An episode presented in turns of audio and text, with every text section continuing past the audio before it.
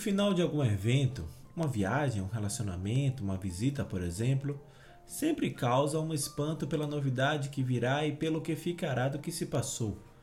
Muito mais expectante seria o fim de uma existência plenamente vivida como foi a de Jesus. A celebração de Ramos nos introduz na semana final da vida humana de Jesus. A entrada em Jerusalém, centro político e religioso dos judeus daquele tempo, já representava um risco para Jesus e seus seguidores. Sua mensagem, propagada desde a Galileia, região periférica do império, chegara aos ouvidos dos líderes religiosos que se situavam no templo. Eles procuravam uma ocasião favorável para eliminar esse mestre que arrebanhava pessoas para o seu segmento. A liturgia se compõe também com o símbolo dos ramos.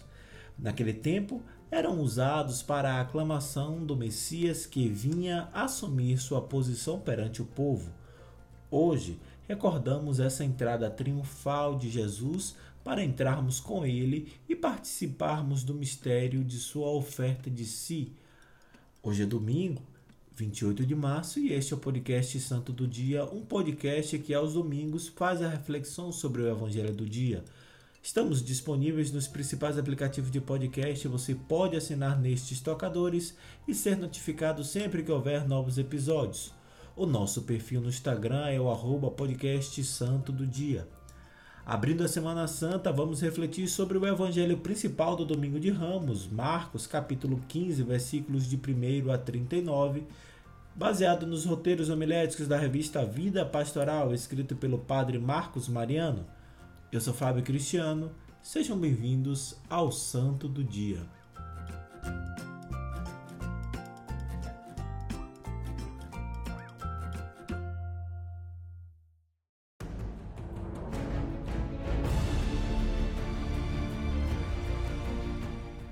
A paixão de nosso Senhor Jesus Cristo segundo São Marcos.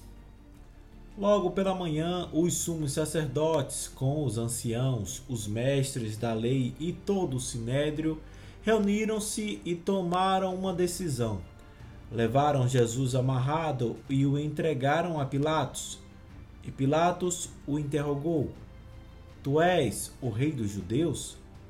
Jesus respondeu: Tu o dizes. E os sumos sacerdotes faziam muitas acusações contra Jesus. Pilatos o interrogou novamente: Nada tens a responder? Vede que quanta coisa te acusam. Mas Jesus não respondeu mais nada, de modo que Pilatos ficou admirado. Para a ocasião da Páscoa, Pilatos soltava o prisioneiro que eles pedissem. Havia então um preso chamado Barrabás entre os bandidos que, numa revolta, tinha cometido um assassinato. A multidão subiu a Pilatos e começou a pedir que ele fizesse como era costume. Pilatos perguntou: Vós quereis que eu solte o rei dos judeus? Ele bem sabia que os sumos sacerdotes haviam entregado Jesus por inveja. Porém, os sumos sacerdotes instigaram a multidão para que Pilatos lhe soltasse Barrabás. Pilatos perguntou de novo: Que quereis então que eu faça com o rei dos judeus? Mas eles tornaram a gritar: Crucifica-o! Pilatos perguntou: Mas que mal ele fez? Eles, porém, gritaram com mais força: Crucifica-o! Pilatos Querendo satisfazer a multidão, soltou Barrabás, mandou flagelar Jesus e o entregou para ser crucificado. Teceram uma coroa de espinhos e a puseram em sua cabeça. Então os soldados o levaram para dentro do palácio, isto é, o petróleo, e convocaram toda a tropa. Vestiram Jesus com um manto vermelho, teceram uma coroa de espinhos e a puseram em sua cabeça, e começaram a saudá-lo. Salve, Rei dos Judeus! Batiam-lhe na cabeça com uma vara, cuspiam nele e, dobrando os joelhos, prostavam-se diante dele. Depois de zombarem de Jesus, tiraram-lhe o manto vermelho, vestiram-no de novo com suas próprias roupas e o levaram para fora a fim de crucificá-lo.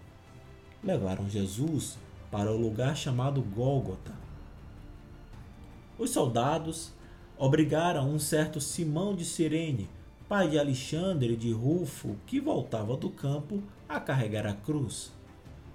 Levaram Jesus para um lugar chamado Gólgota, que quer dizer Calvário. Ele foi contado entre os malfeitores. Deram-lhe vinho misturado com mirra, mas ele não o tomou.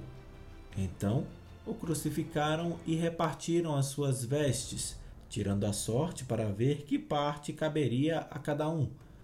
Era nove horas da manhã quando o crucificaram, e ali estava uma inscrição com o motivo de sua condenação: O Rei dos Judeus. Com Jesus foram crucificados dois ladrões, uma à direita e outro à esquerda. Porque eu vos digo, é preciso que se cumpra em mim a palavra da Escritura. Ele foi contado entre os malfeitores. A outros salvou, a si mesmo não pode salvar. Os que ali passavam insultavam, balançando a cabeça e dizendo: ah, tu que destrói o templo e o reconstróis em três dias, salva-te a ti mesmo descendo da cruz. Do mesmo modo, os sumos sacerdotes, com os mestres da lei, zombavam entre si, dizendo: A outros salvou, a si mesmo não pode salvar. O Messias, o Rei de Israel, que desça agora da cruz para que vejamos e acreditemos. Os que foram crucificados com ele também o insultavam. Então, Jesus deu um, um forte grito e expirou. Quando chegou o meio-dia, houve escuridão sobre toda a terra até as três horas da tarde. Pelas três da tarde, Jesus gritou com voz forte: Eli, Eli, lama sabachthani, que quer dizer: Meu Deus, meu Deus, por que me abandonastes? Alguns dos que estavam ali perto, ouvindo, disseram: Vejam, ele está chamando Elias. Alguém correu e embebeu uma esponja em vinagre, colocou-a na ponta de uma vara e lhe deu de beber, dizendo: Deixai, vamos ver se Elias vem tirá-lo da cruz. Então Jesus deu um forte grito e expirou.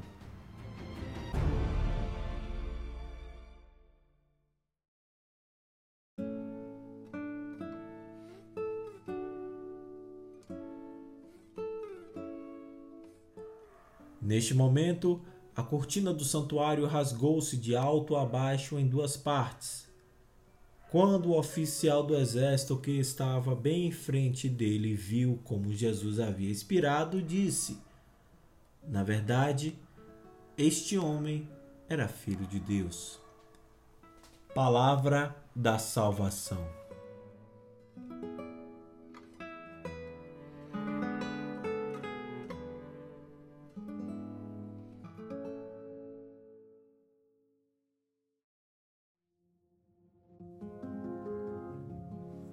A narração da paixão de Jesus assume o ponto alto da liturgia da palavra na Eucaristia deste domingo.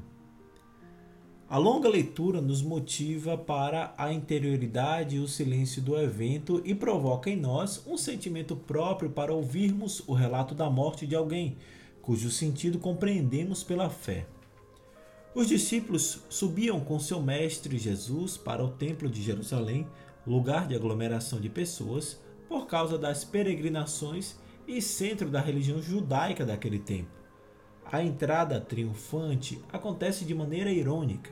Um jumentinho em vez de cavalo, alguns seguidores em vez de um exército, pessoas humildes em vez de poderosos destacados e ramos e hosanas para aclamar o rei Messias que vem. Um rei diferente, correspondente ao reinado por ele anunciado. No Evangelho de Marcos, Jerusalém representa a resistência e a oposição à mensagem de Jesus. Lá, Após a entrada na cidade para a Páscoa, ele sofre um processo estranho e um pouco autêntico por se constituir de um motivo religioso, levado pelos membros do Sinédrio, mas executado pelo poder político, considerando que Pilatos era o governador daquela província com a pena mais cruel. A propósito, o costume referido na narrativa de Marcos, capítulo 15, versículo 16, aquele de soltar um preso na Páscoa, é questionável historicamente por não ser citado nas fontes judaicas e romanas. Pilato é recordado por Flávio Josefo, um historiador judeu do século I, como um governador muito inclemente. O povo, cúmplice no processo, prefere a anistia de Barrabás e a condenação de Jesus.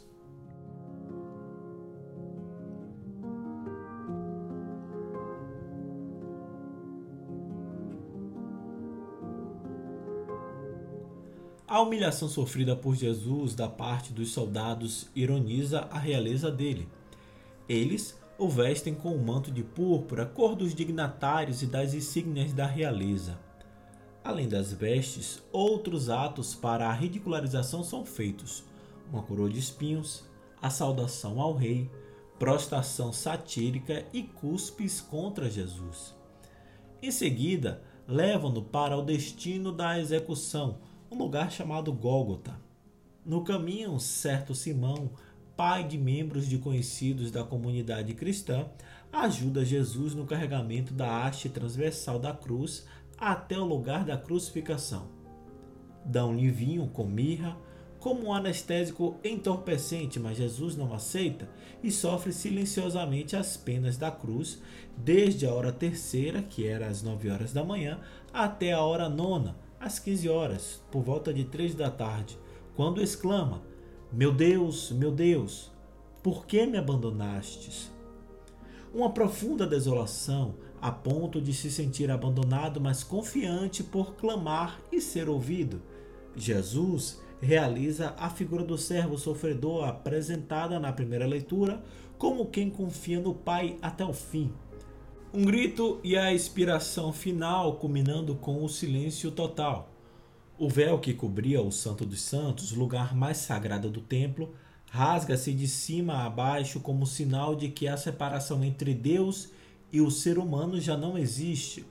A cruz dá acesso a Deus e revela quem é Jesus. Verdadeiramente este homem era filho de Deus, confessa um centurião. A identidade misteriosa de Jesus se esclarece na cruz. Ele é o servo sofredor que dá a própria vida como filho de Deus. O Messias diferente, revelado na morte de Jesus, aponta para o mistério divino anunciado desde o início do Evangelho de Marcos, capítulo 1, versículo 1.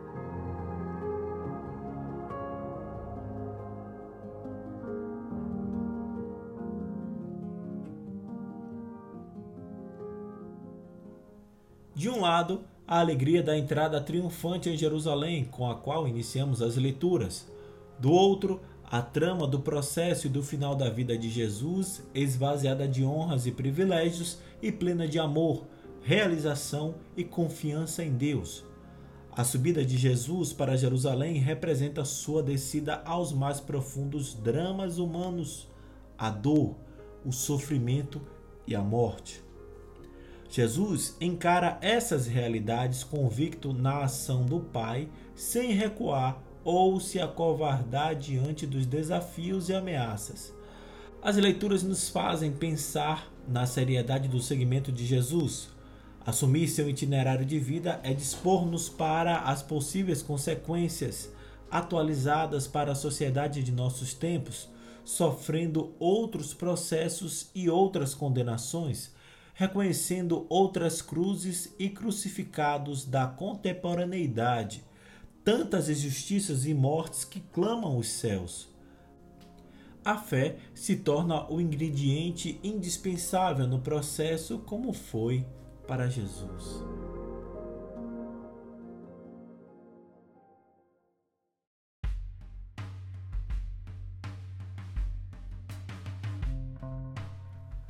A liturgia segue recordando o desfecho da vida de Jesus e faz pensar também em nossa peregrinação existencial.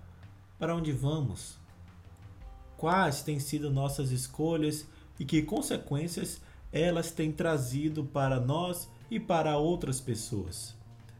Uma vida realizada é possível quando fitamos o essencial e ousamos olhar para além das aparências o final da vida de Jesus demonstra o contraste entre modelos diferentes de realezas, reinos e projetos de vida. Ele opta pelo mistério do amor de Deus oculto nas coisas e pessoas, tornando esse amor visível em sua humanidade. Portanto, quem o segue deve igualmente demonstrar esse amor, causa de uma existência e sentido de vida. Finalmente, o Salmo 22, rezado na liturgia, propõe, em forma de oração, nossa entrega confiante a Deus, mesmo se não o sentimos presente. Nem sempre temos sensibilidade para a presença de Deus, porém, a fé nos ajuda a acreditar em sua ação amorosa. Deus está além do que sentimos e percebemos dele.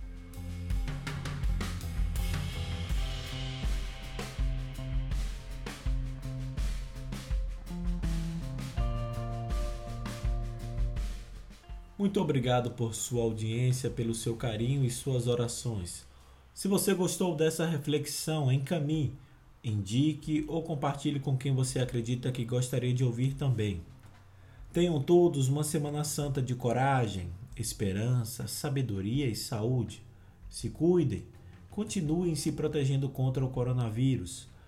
Evite o máximo sair de casa, mas se for muito necessário sair, use máscara o tempo todo álcool 70% ou lave as mãos com frequência e evite tocar o rosto. Mantenha a distância segura mínima de 2 metros. Evite todo e qualquer tipo de aglomeração. Vivamos intensamente essa semana acompanhando passo a passo a liturgia, que é muito bela e muito especial para este tempo. Até o nosso próximo encontro. Deus nos amou primeiro.